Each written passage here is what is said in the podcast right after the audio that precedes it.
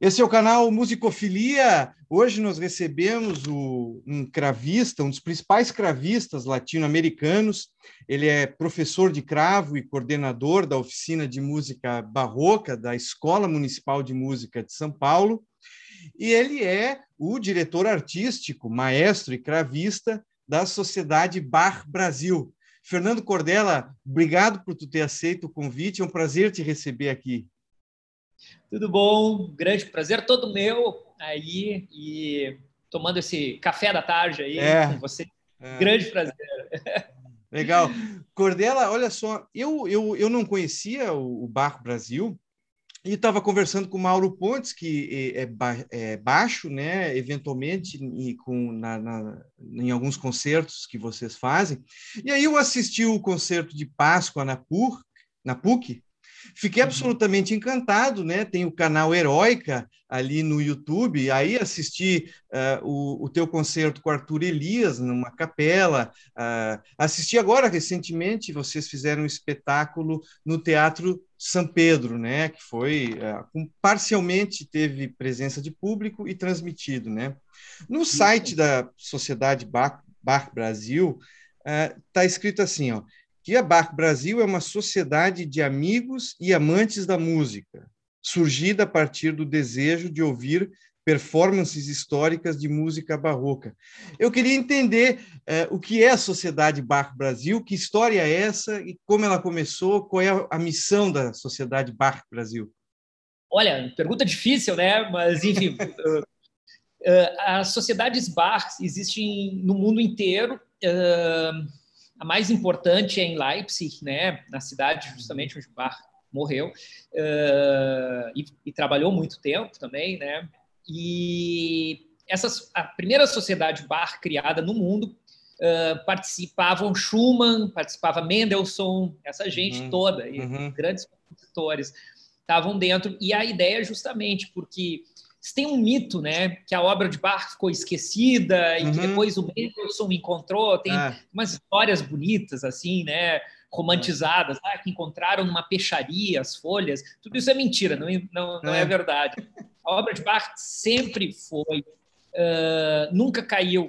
Foi talvez o único compositor de toda a história da música seja ela qual for, né, música clássica ou não clássica, o único compositor que sempre foi tocada, justamente porque era, é uma obra que, se Bach não tivesse existido, sei lá o que, que a gente estaria ouvindo.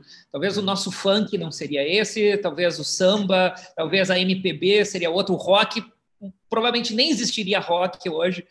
Então, o Bach foi um divisor de águas, né? Enquanto o cenário da música estava indo nessa direção, o Bach veio e mudou completamente o eixo da música e a música, enfim, uh, né, uh, da música ocidental, né? Claro. Ela muda completamente o caminho.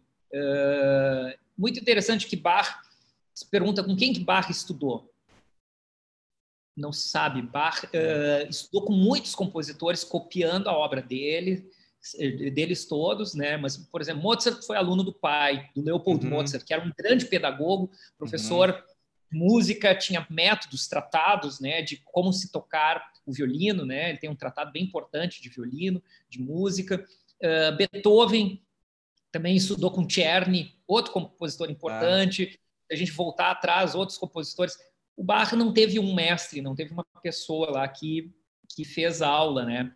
E, mas ele, por sua grande genialidade, né, ele influenciou todos os compositores, todos os tipos de música né, ocidental e, e, todos os gêneros de música que a gente tem hoje.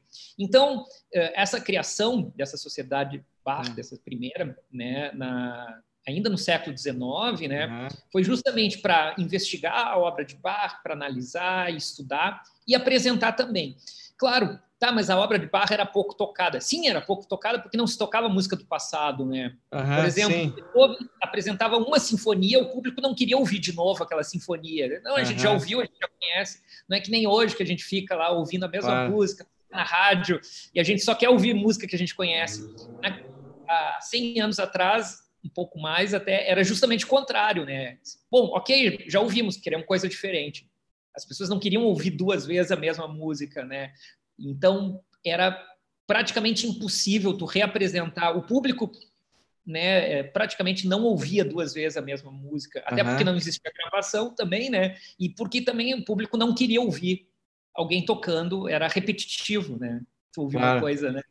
E, e, era quando às vezes quando se programava reapresentações de obras, até o público dizia ah, que falta de originalidade, né? Vamos, vamos, a gente quer ouvir coisas novas, né? Claro, uhum. uma cidade diferente, um pensamento diferente.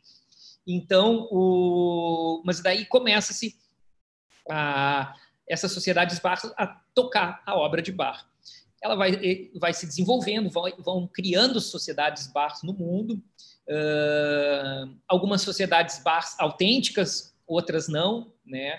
Uh, e para isso, para a gente ser uma sociedade bar autêntica, né, a gente precisa hoje atender algumas, alguns requisitos, né? Por exemplo, Uh, tem, tem, uma, tem, tem, uma organização mundial que coordena isso. Assim. Exatamente, que é a Bach Stiftung, né, a Fundação ah. Bach Alemanha. Uhum. Aí tem lá, tem a Netherlands Bach Society, talvez você conheça esse canal, que tem lá milhões de visualizações, né, assim, é, que eles, que o objetivo é apresentar na integral a obra de Bach. E, então, e para você fazer parte dessas dessas ordens, né, você deve apresentar com instrumentos originais de época ou com cópias, né? Uhum. Existe toda uma coisa uh, de uma pesquisa de interpretação histórica que, que daí você estuda, né? É diferente uhum. quando fala ah, interpretado com os instrumentos originais de época, né? É uma sonoridade diferente. Ah. Não se aceita, por exemplo, uma orquestra sinfônica normal, por exemplo, uma filarmônica de Berlim nunca poderia estar dentro uh, fazendo concerto numa bar society, porque é uma orquestra moderna, né? Ou, claro. como qualquer outra orquestra sinfônica, né? Uh, por melhor que seja a orquestra, né? Sim. Uh, a orquestra está utilizando os instrumentos modernos. Então, esse é um requisito também, uh, que daí vai também de encontro à interpretação de forma, conforme os tratados, conforme se fazia na época, né? Um trabalho de pesquisa. Uhum. Então, é... então, quantas, quantas sociedades bar no mundo uh, existem assim as oficiais, digamos, que uh, é, aprovadas? Eu, eu, assim? eu, acho que deve existir umas 17, eu acho, né? O Japão tem em Nova York, a nossa aqui na América é a única, né? assim, E, e que, que toca com instrumentos de época, que tem, que trabalha com especialistas, né? Todos os intérpretes são especialistas em música antiga, né? Uhum. Instrumentos históricos, né? Então, uh, isso na verdade vem assim a também no encontro, né? Porque de uma de uma estética, né? Assim de de, de, né, de recriar também né, essa sonoridade né, de época, né? Então, mas é um, não, não, é um grupo muito grande, né, assim, no mundo, né? Mas que tem uma tem uma, né, um impacto muito bacana. E a gente teve agora essa oportunidade, a gente conseguiu uh, levantar uma sociedade barra aqui no Brasil, uhum. né? E ela, por sorte, uh, em virtude da pandemia, né? Uh, a gente começou a fazer os concertos online e tudo, né? Eu sou o diretor artístico, né? Uhum. E daí eu trabalho muito em São Paulo, né? Trabalho trabalho principal é os concertos, a maioria das coisas são tudo em, lá em São Paulo. Mas como em pandemia, eu estava aqui em Porto Alegre, em casa, e, e de certa forma isso para nós gaúchos foi muito bom, porque a gente descentralizou, né? Tudo que iria uhum. acontecer em São Paulo, numa sociedade bar, a gente conseguiu trazer aqui para Porto Alegre, Rio mas, Grande do Sul. mas aí a minha dúvida, ela, ela foi fundada aqui? Ela foi fundada em Porto Alegre? Então, oficialmente a gente acabou uh, fundando em Porto Alegre, né? Uh, então, e mas, mas a gente, os artistas que, são são artistas do Brasil todo, do Brasil todo, né? sim, que vêm até aqui, né? É, é, uhum. é, é, meio estranho, né? Porque às vezes para São Paulo, né? A gente vê o Zesp, né? É, um, é, um, é a, a, grande orquestra, né? É a grande uh, cultura, é, é a referência do Brasil todo, né?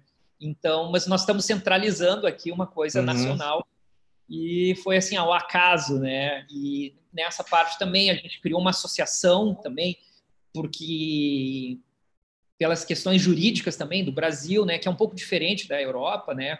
Então nessa associação tem toda um, um, uma diretoria, né? O nosso presidente é o Dr. Gilberto Schwartzman, uhum. e, que é gaúcho também, né? Sim, claro. Então tem muitos membros daqui, né? Tem, claro, tem, tem gente do Rio, São Paulo, né? Tem, e, mas a gente acabou centralizando. E por enquanto também, em virtude né, da, da questão da pandemia, os concertos todos uh, estão sendo gravados aqui, eh, estão sendo né, transmitidos a partir de Porto Alegre para todo o Brasil. Ah. Isso é uma coisa muito boa, né? Bom, não sabemos depois, né, quando a, não, para é. todo mundo, porque nos comentários se lê espanhol, inglês, é, várias línguas ali nos, nos vídeos. Sim. Tem gente do nós, mundo todo, né? Nós temos um percentual, inclusive, muito grande de pessoas no Japão que assiste, né? Claro. E, então, é, é, mas é bem...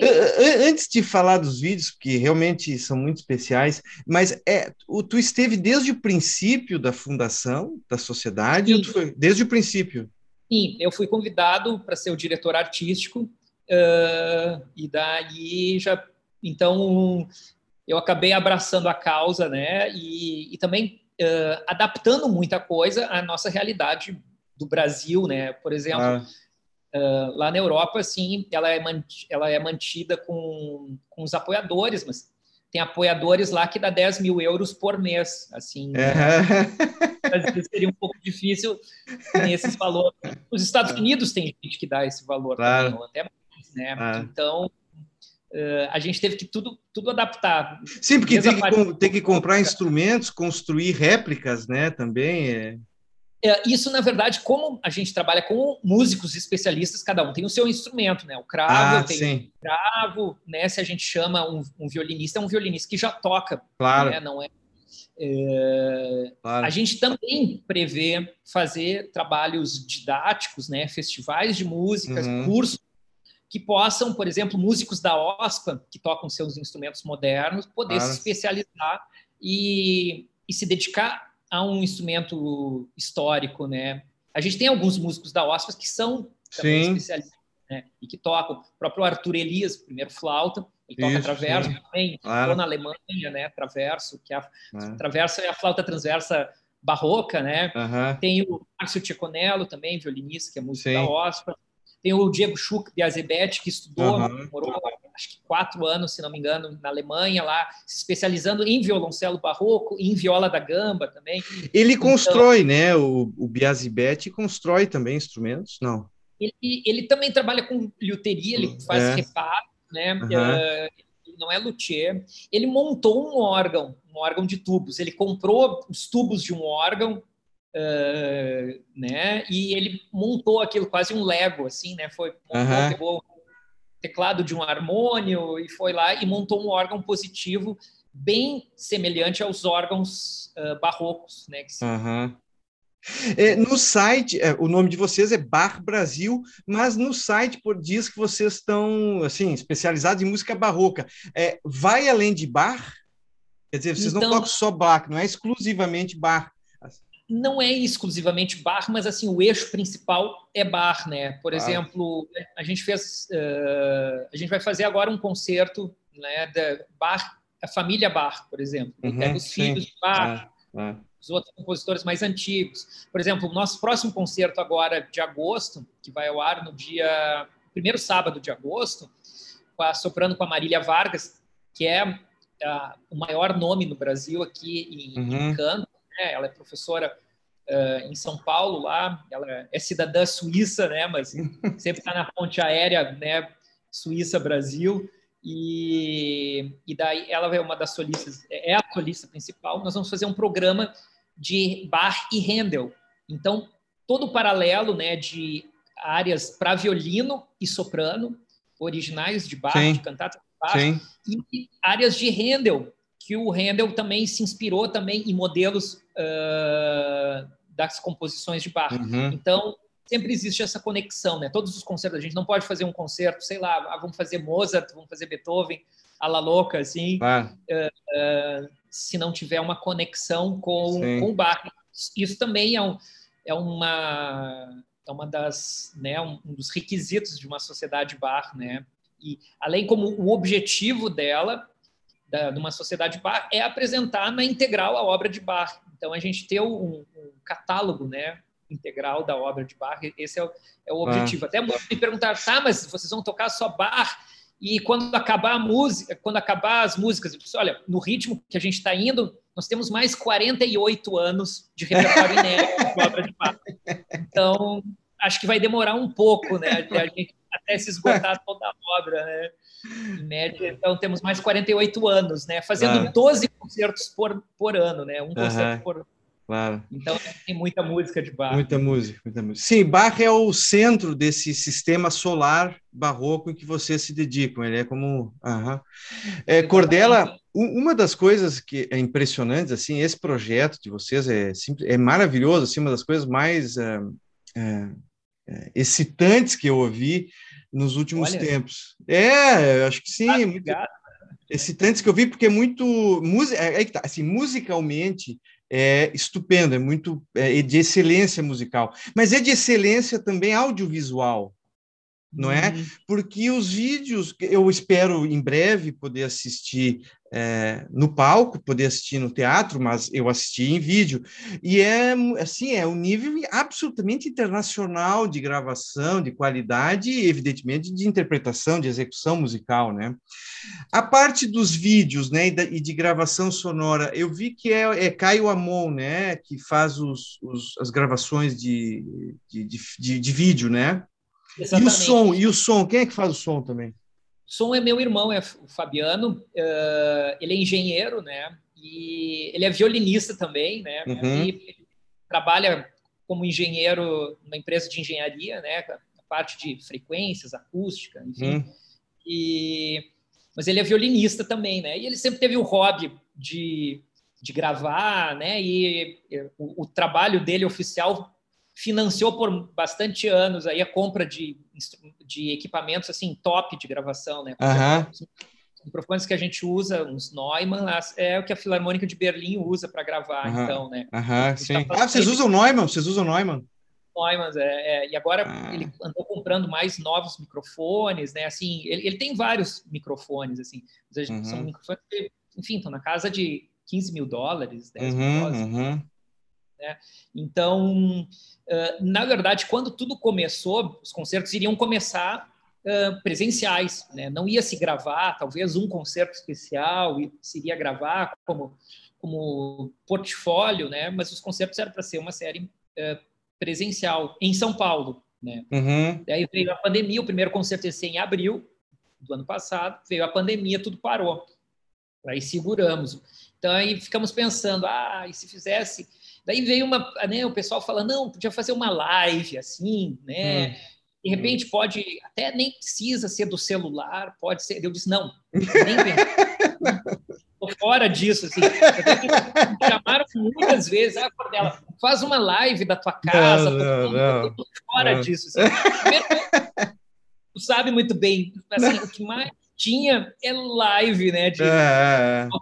gente muito boa, de gente muito top, mas assim, Daí, se, se o canal de comunicação é. entre o artista e o público é ruim, né, tem ruído.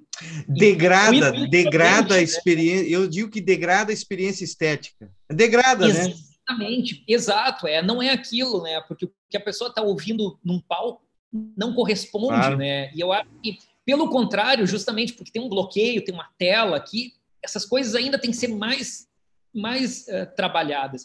Foi aí, então, que em contato com o Caio Amon, que é um grande diretor. Eh, ele é filho ah. do Sérgio Amon, que acho ah, que é, ah, é um dos mais importantes aqui no Brasil, né? Ele mora em São Paulo e talvez um dos diretores também mais importantes aqui gaúchos, né? Também. Uhum. E, e o Caio começou desde, desde pequeno nos sets de gravação, em estúdios, né? E o Caio também, ele é músico, ele é compositor e estudou no Conservatório de Amsterdã composição. Uhum. Então, quando ele, ele, pega, assim, a gente vai trabalhar, por exemplo, né, o, o a questão né, do, da parte visual, a gente pega a partitura e a gente discute com a partitura lá, ó, pega lá o manuscrito, às vezes, ele pega lá a grade ah, da sim. ah, aqui, ó, por exemplo, ó, isso daqui é feito pelo, uhum. pela mão direita do cravo. Então, nessa parte aqui, vai lá para. Tudo é muito dirigido, e a ideia é justamente isso: sublinhar uhum. as, a, a, o que a música fala, né? O que a música. Porque a música é uma história, né? Então, claro. aquilo, ah, às vezes, o segundo violino, ah, o violoncelo, é. uma coisa importante. Então, ele traduz isso, né? Esse olhar um, pela uma câmera, que eu desconheço, né? É. Acho que não existe aqui no Brasil nenhum diretor de cinema que que é compositor, que, que, é, que é assim, que tem uma, uma base, né, assim, que, que consegue estar tá lá na cabine, lá com a partitura lá e, e dirigindo, né, brifando a equipe claro. toda. E Não, nessa... isso é fascinante, é fascinante essa história do Caio Amon, porque ele pode usar a partitura como roteiro. Exato. É o roteiro dele. É o roteiro ele... dele. Exato, tudo é roteirizado a partir da partitura, claro. né? Então, muita coisa também, uh, a gente pensa que, uh, enfim, primeira coisa, a qualidade de áudio tem que ser é. de CD, né? Então, uh, se não for no mínimo de CD, né, é. não, não, não transmite, assim, o, o, público vai ser prejudicado, né, quem vai estar tá ouvindo. Depois a imagem tem que ser de alta qualidade, né, e de e que tenha essa esse interesse aí, né, de, enfim, de porque às vezes é muito comum, às vezes, né, a gente assistir até uh, concertos de orquestra, tá lá, daí o flautista vai fazer um solo, daí tá filmando o cara limpando o trompete. Sim, uh, sai a saliva, sai a saliva, é, não, se o cara gosta. Não, não é, não é nem saliva, eles chamam de condensação. Agora eu não falo mais. É, é guspe, é guspe, isso é guspe. É, guspe, é, é um jeito bonito de falar, né? Não é a condensação Sim. do ar. Então estão lá o cara limpando lá, chacoalhando, é, e a câmera é. filmando aquilo. E o violinista lá fazendo um super solo, o flautista também, é. e, e, filmando outras coisas, é. assim, às vezes até filmando músicos que estão tocando, mas mas não, tão, não, não é aquilo que interessa, né? Então, claro. na verdade, eles não conhecem, né? Então, é, essa é uma é um, é um, é um, grande também diferencial, né? Ah, total. Desses concertos. E, e agora, esse do São Pedro, que foi do mês passado, a uhum. gente teve a oportunidade, foi a primeira vez que a gente pôde ter um público, mesmo era um público somente dos, uh, dos assinantes, porque como as sociedades bars né, no mundo inteiro, é um grupo de assinantes, né, eles têm uma, uma mensalidade, tipo uma assinatura de Netflix, vamos dizer, para as pessoas entenderem. Então, eles contribuem mensalmente lá, e como um Netflix, e daí, tanto é que aparece o nome lá, tem alguns apoiadores, uhum. tem apoiador que é se preservar anônimos, daí a gente não bota o nome, mas, mas aparece lá o nome dos apoiadores, né, e, e, e, na verdade, esses apoiadores não são apoiadores, são, são mecenas, são patrocinadores, né? Uhum.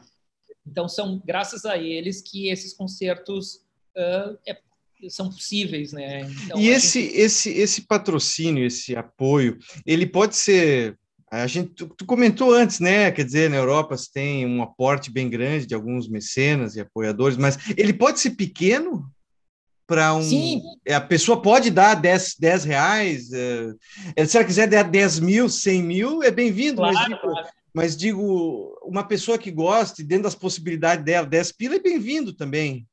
É, a gente tem uh, organizado mais ou menos uma, uma, um esquema de categorias, assim, como, como tudo ainda a gente está sentindo, está organizando, né? Assim, Sim. os valores que, que, que, no resto do mundo, né? A gente pratica. Então, tem, tem planos, a gente tem, nossos planos são de 100 reais por ah, mês uhum. a, a, a 1.500, né? Ah, tá. A partir de 100, a partir de 100. Exato. Daí acho que é, é 100, daí depois vai para 250.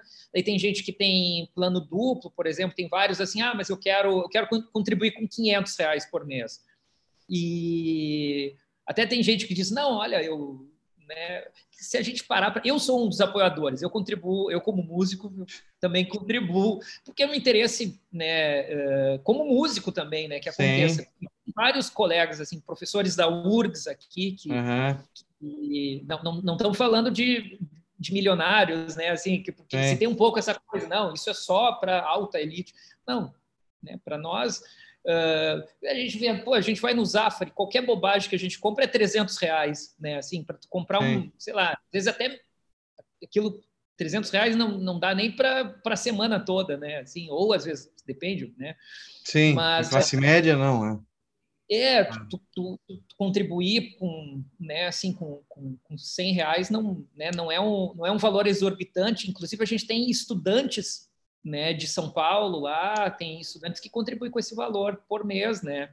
E então, e é muito bonito isso, porque tem, assim, tem uma uh, o nosso ciclo, ciclo é de pessoas que realmente que é o que nos interessa sim, mesmo. Sim. Pessoas que se identificam e, né, com a obra de Bar e, enfim, e, e né, e, e, querem promover isso de alguma claro, forma. Claro.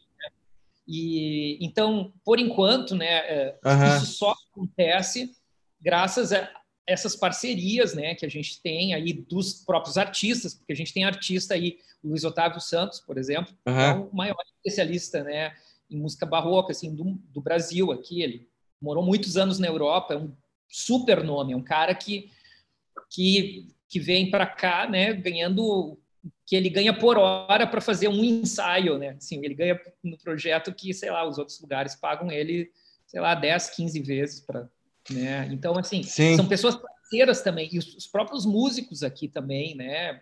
É, então, todo mundo está abraçando isso, né? O meu irmão, por exemplo, né, é, tava começou com ele gravando, né? Assim, porque, enfim, não tinha dinheiro, né? Então, ó, uhum. quer gravar de graça? Ele, ah, eu, eu topo, né? Então, meu irmão foi e, e, e o, o, Caio também é um dos sócios parceiros, né?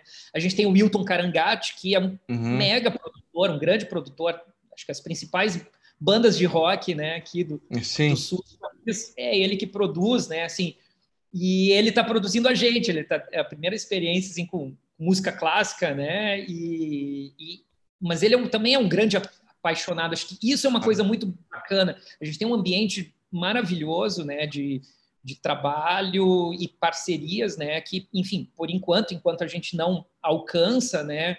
Uh, para se ter uma ideia, às vezes o que um músico ganha de cachê para tocar com uma orquestra uh, fora daqui, né? Sim. Enfim, sei lá, uma orquestra em Curitiba, né? O que eu ganho para reger um, um concerto numa orquestra de Curitiba, o cachê só meu, né? Lá é o que é o que a gente gasta para o concerto inteiro aqui, né? Então, claro. É, é, claro, então a gente, mas também alguns concertos, por exemplo, a gente tem concertos especiais, por exemplo, a PUC, que foi uma das primeiras parceiras Sim. ainda no ano passado. Então, a, a, a PUC né, uh, sponsorou, sponsorou, não, como é que é? é, é apoiou, apoiou, apoiou, apoiou, apoiou, é, apoiou, o cara apoiou. quer, com a palavra em outro idioma, tenta inventar, mas foi, né, pagou uma parte, O Goethe, né, né o Goethe Instituto também. Exato, o Goethe, é, ele tem um apoio institucional, né, uhum. e já desde o início, né, foi, foi o nosso, é o nosso grande parceiro, né, do projeto e já tivemos agora nós vamos ter um concerto com o consulado da Alemanha também, né, biblioteca pública do estado, o próprio esse concerto de aniversário do Teatro São Pedro, né? Sim. E, então a gente tem também para os concertos acontecerem precisa dessas parcerias. Claro, claro.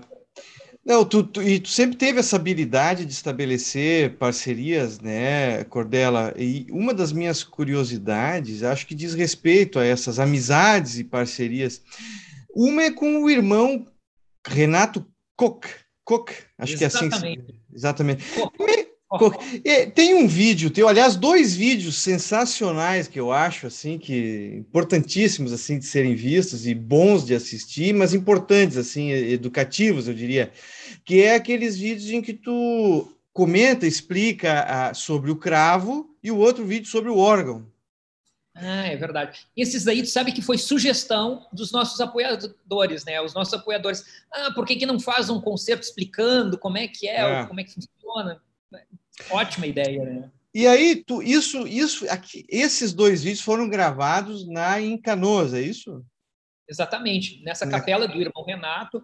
E o irmão Renato é um irmão da ordem La Salle, né? Ele é uhum. religioso católico, e que ele estudou a construção de órgãos, né, que se chama, uh, se chama como é que é, Or, orga, mestre organeiro, né, é, uhum. é quem o órgão, estudou a construção de órgãos uh, e estudou música também, né, estudou órgão também. E ele é um, é um queridão, é um amigão meu, assim, é, é ele é meu padrinho também, assim. Uhum. E a gente tem uma relação muito muito boa, assim, é coisa assim da família mesmo, assim.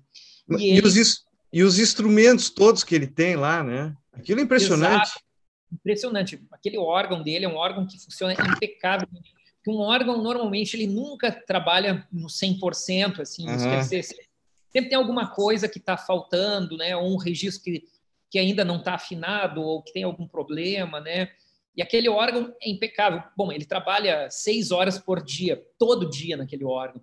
Então, ele sempre está regulando, sempre isso faz com que o instrumento uh, uhum. esteja funcionando sempre em, em, plenas condições, né? O grande órgão. Ele tem outros órgãos também, tem um órgão medieval que aparece lá também, uhum. que a gente mostra, uh, que também foi construção dele. Tem um órgão barroco também, muito semelhante com os órgãos que o Barro usava, e, e que ele também restaurou e cuida, né? Então ele tem lá, ele tem um cravo também lá que a gente usou esse cravo dele também em alguns concertos e além de ele, né, nos, nos no, né, ceder a casa dele, né, que é a capela ah. lá, que é um lugar de acústica ímpar, né? Mas aquilo, olha, é quase um museu de instrumentos, né? É, ele, ele tem assim. Podia, aquilo, assim, a vontade que eu tive era de visitar, de que eu não sei se aquilo é aberto à visitação, se existe. É, ele é... Não, não, é aberto, mas não é. podemos é. agendar aí, quem quiser, quem tiver interesse aí. Não, gente... mas eu, eu, enquanto não está aberto, recomendo pelo menos a assistência dos teus vídeos, porque, ah, ele tem instrumento, aquele instrumento que tu toca, a peça da Hildegard von Bingen, não me lembro o nome do instrumento. Isso, aquele é um portativo, aqui esse instrumento é portativo. dele. É, Isso. fica Exato. E só para lá. Eram era os primeiros órgãos, né? Os primeiros órgãos. Ah, tem um fole, né? Tem, tem um fole, né? Exatamente, eram daquela forma. Depois os instrumentos foram aumentando. Mas é muito bonito. Esse instrumento tem um som especialmente bonito, né? É, são instrumentos muito particulares, né? É... Sim, tu mostra a espineta, uh, fala do, do... Aqui, casa aqui atrás. Ó. Aham, aham.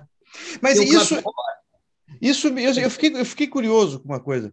É, no concerto da PUC, tu diz assim que tu agradece o empréstimo do cravo do irmão Koch. Isso. Mas, isso eu queria entender. É, tu, é, tu te, por que, que tu usa o teu cravo? Quantos cravos tu tem? Por que, que tu usa o dele? Ou, ou tu usa uh, conforme a peça, uh, sei lá, historicamente o, o cravo tem outra isso. sonoridade? Qual é a razão? Tem vários uh, repertórios e vários tipos de cravos que se adequam mais a um, uhum. a, a, um certo, a um certo repertório mesmo, né?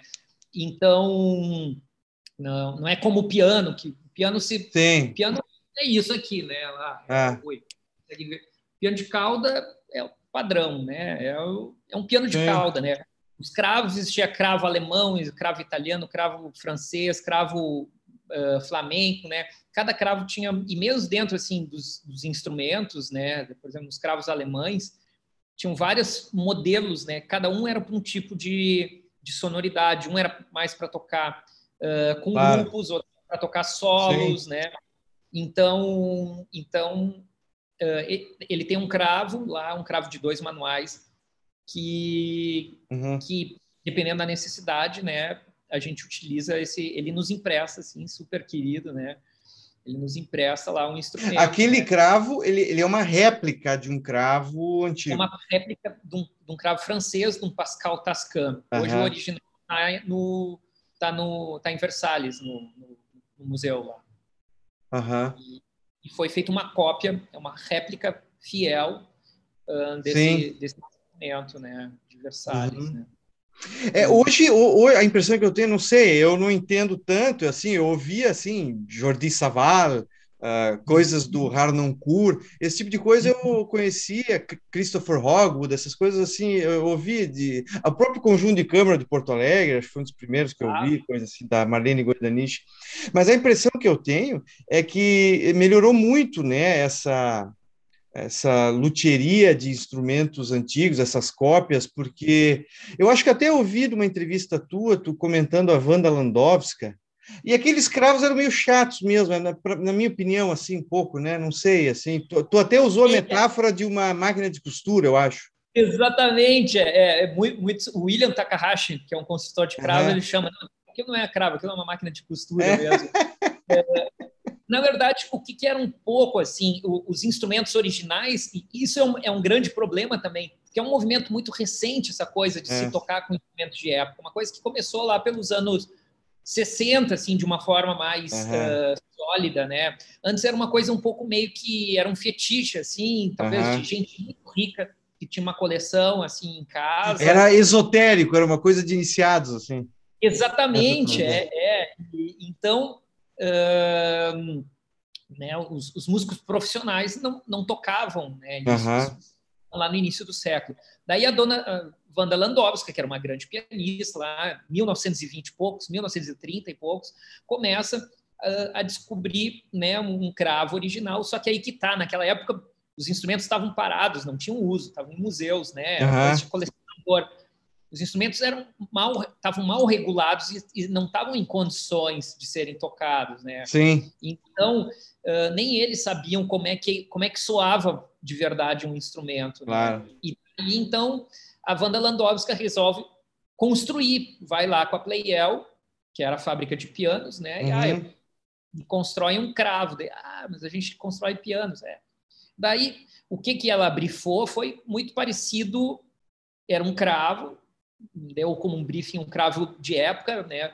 Mas com as características que um piano tinha. Então, as teclas são teclas de piano, uhum. não são teclas de cravo. O peso das teclas, como num piano. Uhum. Uh, e daí eles começam a fazer uma Sim. coisa que é uma, uma, reinvenção de uma coisa nova, assim, e, e, de uma coisa que não deu certo, né? Por isso que também uhum. não se toca mais com esses cravos. Né? Claro, né? claro. E então, quando começou então a se trabalhar, a pegar esses instrumentos, né? Alguns luthiers começaram a ver, né? ah, não, mas espera aí, mas isso aqui está tudo errado, não é assim. Pegando os originais tanto claro. oboés, tanto violinos, flautas, cravos, né? Não, mas não é nada disso aqui. Vamos, vamos, vamos deve se fazer assim, porque tal tratado diz que deve se ter isso e que a sonoridade deve ser assim. Isso não está aveludado, né? Porque diz lá que o cravo deve ter um som aveludado, bonito, uhum. ressonante, um som nasal, seco, duro, né? É.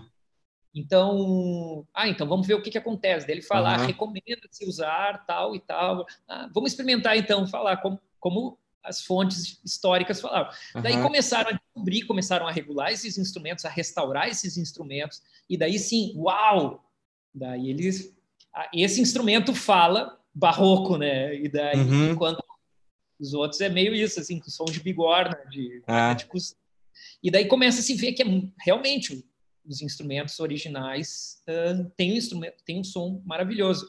E por exemplo, o Harnoncourt é um que, uhum. assim, que teve uma trajetória muito grande, né? E se a gente ouvir as, as, primeiras gravações dele, é até um pouco desconfortável, assim, né? Não é que a engenharia de gravação era ruim, né? É que realmente os instrumentos não tinham ainda, não eram tão uhum. bons assim, ou mesmo os instrumentos originais que se tinham ainda não estavam assim, eles estavam rendendo 20%, né? Sim. Então não adianta. Sim. Os músicos o Harnoncourt tinham, eram ótimos, eram os músicos da Filarmônica de Viena, que entraram nessa onda e ele claro. brincava, de contaminei eles com vírus da barroquina, né?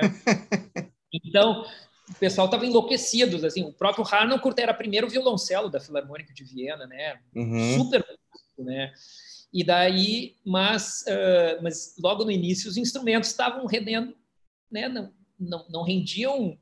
Então, é a mesma coisa, você dá um instrumento ruim, assim, para um, um bom músico, ele vai tentar salvar, né? Mas ele não pode fazer a mágica, ah, né? Uhum. E, e isso é uma coisa que realmente melhorou muito, muito, né? A qualidade dos instrumentos. E, eu acho que hoje em dia dá para se dizer que a gente chegou meio parecido do que, que era uh, lá no século XVII, XVIII, né? instrumentos, né? E hoje a gente se usa assim muita coisa, uh, usa as cordas, os violinos com corda de tripa, né? Ah, uh, ah.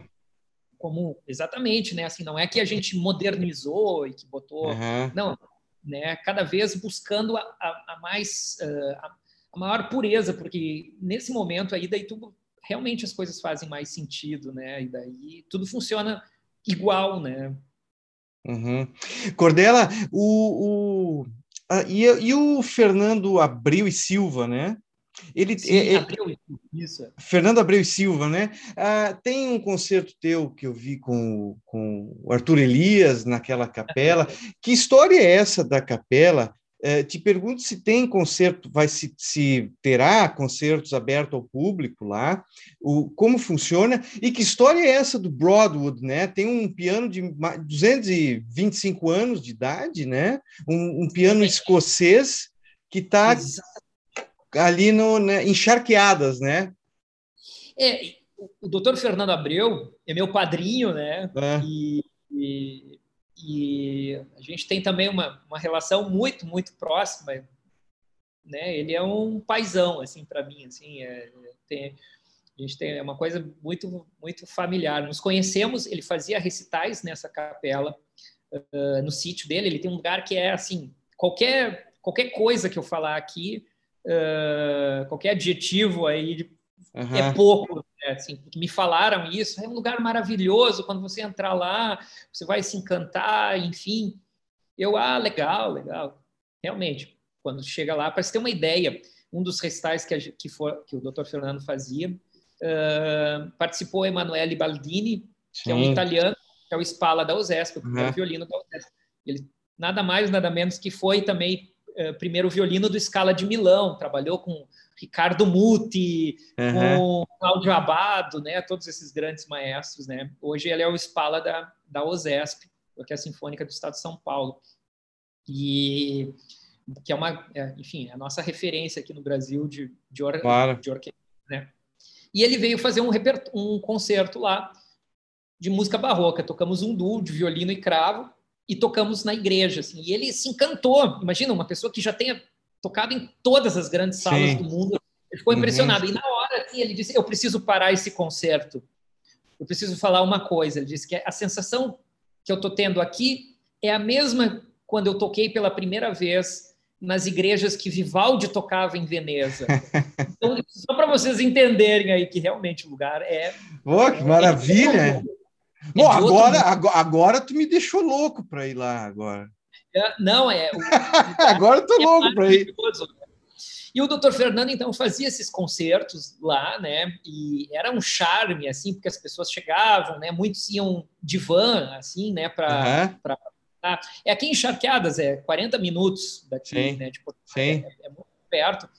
E, mas é um lugar lindo, assim, fica na beira do rio Jacuí e tem essa capela que é centenária também, que é dessa propriedade Sim. da família dele, né? Era um bem no passado, foi uma Sim. fazenda de, char de charque uhum. mesmo, né? E se tinha lá a casa, né, a residência, né, principal, claro. e tinha a capela também, né? E dentro da fazia era uma coisa mini feudo, né? sim, sim. Então ele, as pessoas chegavam lá, né? Assistiam o um concerto na capela e depois caminhavam até a casa, fica próximo, assim, né? caminhavam lá e enxergava aquela vista maravilhosa né, na frente do rio. Uh, é, é, lindo mesmo, lindo, assim, porque o lugar é, é, lindo, assim, é tudo muito bem cuidado, né, assim, tudo histórico, e entrava dentro da casa, a casa é de 1840 e poucos, ela é mais antiga que o Teatro São Pedro, para você ter uma ideia, uhum. e, e, dele servia o jantar, tudo à luz de velas, né, inclusive o caminho da capela até a casa com tochas, assim, então, bom, era uma coisa, é uma experiência única, né, e, uh, e daí nos conhecemos assim, ficamos muito, muito próximos, né? E ele, ele uh, sempre, né, tinha né, essa, essa, né, essa paixão pela música, né? E, e daí uh, ele morou em Edimburgo por muitos hum, anos também, né, na Escócia, e faleceu um amigo dele e também que era bastante próximo e que ele acabou ficando. Ele, acho que ele comprou, ele comprou assim esse esse instrumento que era um Broadwood. Para quem não sabe, John Broadwood foi nada mais, nada menos o consultor que Beethoven tinha os pianos. Os pianos, uhum. os melhores pianos que, que o Beethoven teve era do John Broadwood, né? Beethoven chegou a ter dois pianos dele. E, e era o, quem era o principal construtor de pianos da época, assim, é, é, o Beethoven, as grandes sonatas dele de pianos, né, as, as, ele, ele diz, ah, finalmente, agora existe um piano de verdade. Mas não, não é. pense que é como esse piano preto aqui de trás. Ainda, não, não é. tem nada a ver com isso, é outra coisa, né? Para hoje, para nós, se tu olhar eh, aquele piano da época de Beethoven, ele está muito mais parecido de um cravo do que do nosso piano, né, de hoje, uhum. né? Sim. E, então, esse piano, ele é de 1797, é, 1797, construído em 1797, em Londres, né? E foi comprado uh, por uma princesa que morava nesse castelo uh, na Escócia.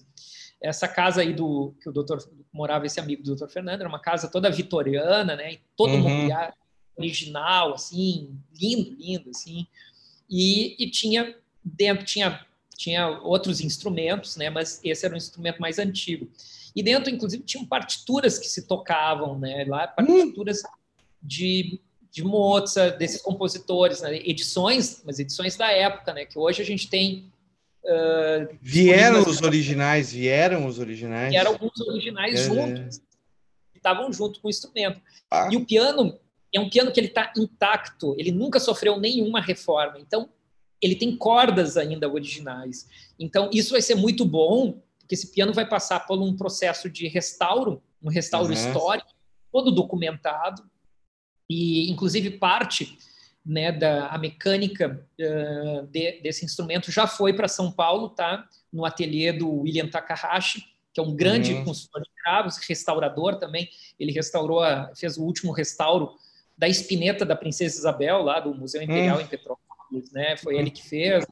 E que né? Porque antes era um restauro só para estéticos, né? O William uhum. fez um instrumento voltar a falar, digamos, né? Uhum.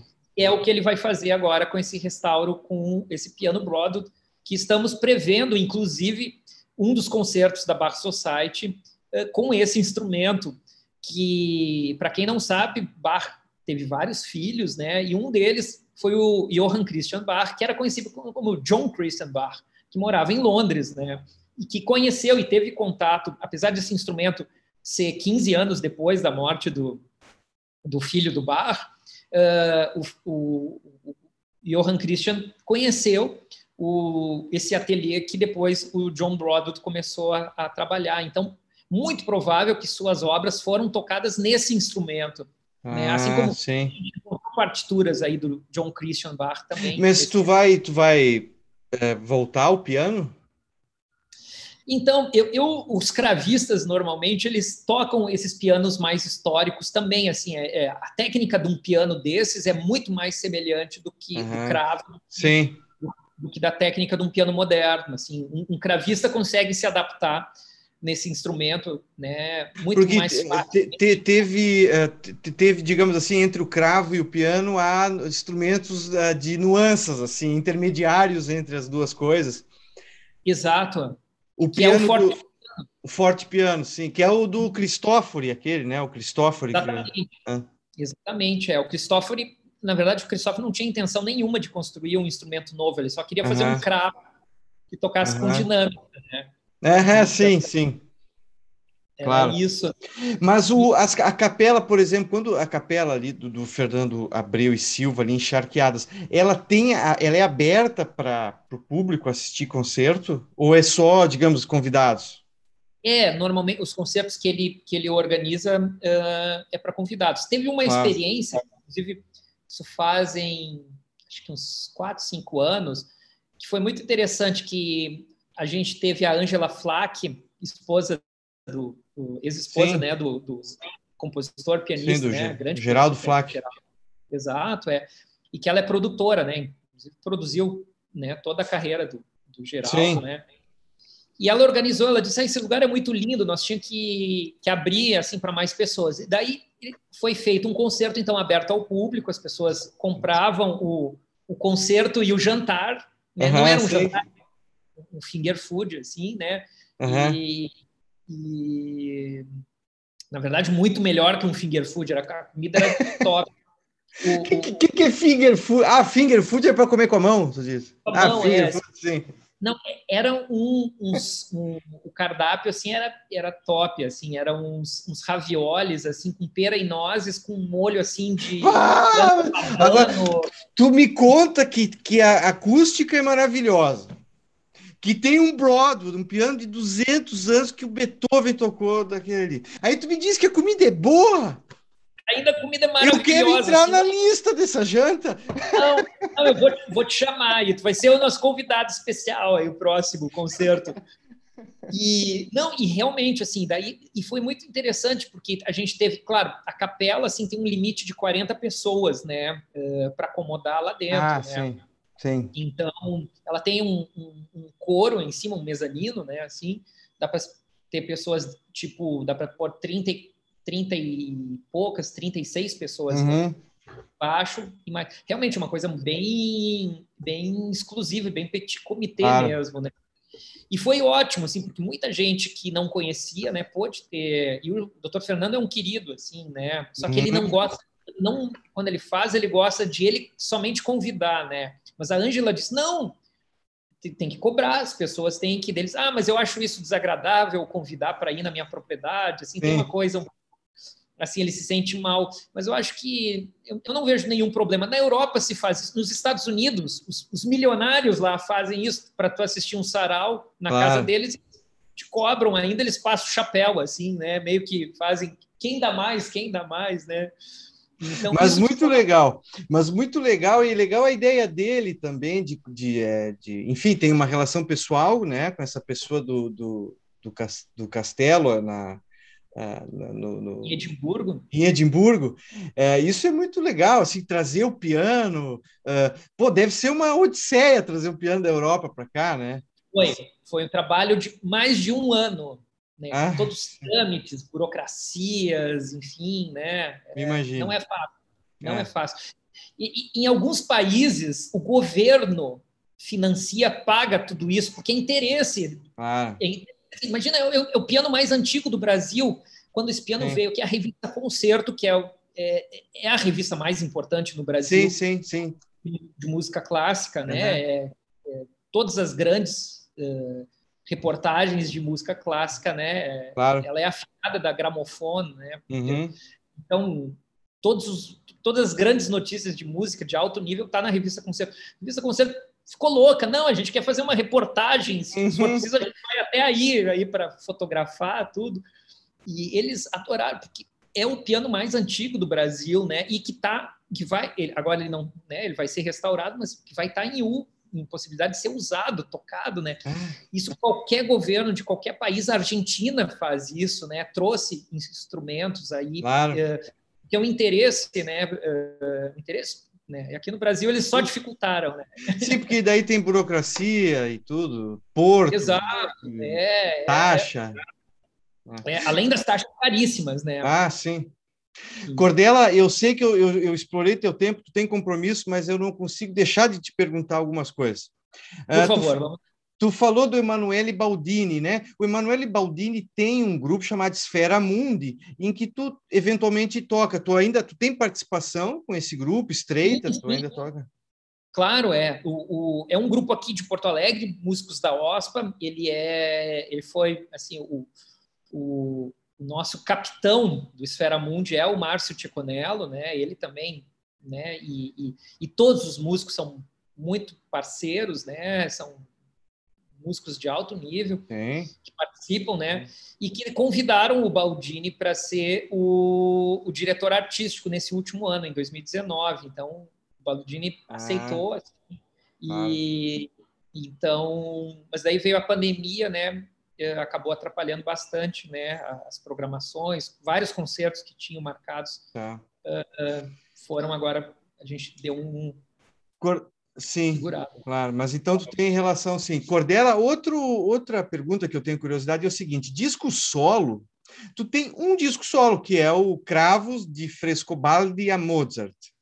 Exatamente. É, eu tenho a impressão, ver se eu estou correto, não sei. A, a tua obra de gravação está sendo feita nos vídeos. Tu encara dessa maneira ou gravar disco é importante para ti? Pois é, é. Porque tu não eu... gravou mais, né? E esse disco, pelo que eu acompanhei, até acho que eu vi uma entrevista com a que a Ana Laura fez contigo há mais de 10 anos atrás, o disco ainda não tinha sido lançado. Então, quer dizer, demorou também para fazer esse disco. E depois tu fez discos com a Gabriela Dilátio, com a Cíntia de Los Santos e, e, tal, mas disco teu não teve mais. Por outro lado, uh, tu fez um monte de vídeos, né? Com excelente é. qualidade, tudo, né? Mas como é que tu encara essa eu confesso assim que tocar um pouco o repertório solo, assim, eu, eu gosto de tocar com pessoas, né? Assim, uhum. Então acho que é muito mais divertido, né? E, e agora durante a pandemia eu estava me dedicando, né? Também a um projeto de gravação do repertório solo e acho que vamos ver, acho que agora a coisa do Barra acabou me me pegando, né? Muito tempo, né? Dessa dessa parte aí ainda estou preparando, né? Muitos assim falam, ah, Cordel, tem que gravar mais um disco. Realmente faz. Isso aí foi, foi gravado em 2007, né? Já faz um hum. bom tempo aí que, né? Que... Mas eu assim, se, se me dão a oportunidade de gravar com mais alguém, assim, com música de câmara, ah, é outro. Para mim é muito mais prazeroso. Tem gente que gosta de tocar sozinho, né? Tem gente que diz, ah, eu prefiro tocar sozinho porque daí eu garanto que não vai ter nenhum problema, assim. Mas, Cordela, o, né?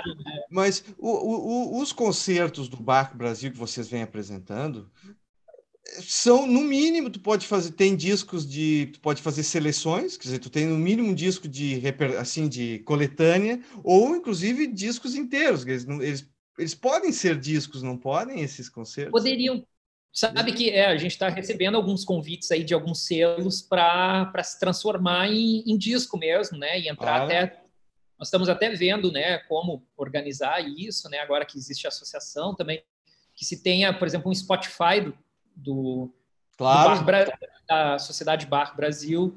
Uh, o Bar Brasil é o nosso é o nome íntimo, né, para não falar Sociedade Bar Brasil, uhum, né? Sim. Bar Brasil, né, é mais mais curto, direto, acho que também fala mais, né, o que, que é o projeto. E claro que isso não impede de um selo ter lá, né, o, o selo, né, lá tal, do, sim, sim. A gente vende para eles sem nenhum problema, se sim, eles quiserem sim, comprar. Claro. Tá Não, eu acho, eu acho maravilhoso, porque assim, eu gosto de vídeos tudo, mas assim, prefiro ouvir, digamos assim, ouvir seria muito, só ouvir seria muito prazeroso também, né? Claro. Então, Não, é uma... e, e, boa parte desse material ainda assim, uma qualidade tá excelente, assim, até esse convite que a gente teve dos selos aí também uh, são selos de música clássica, assim, que diz não, tá super no padrão. Sim.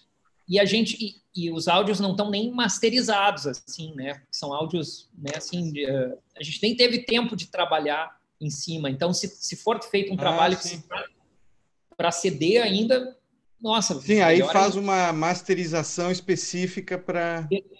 Exatamente, para né, para disco, pra, né? Para disco, é.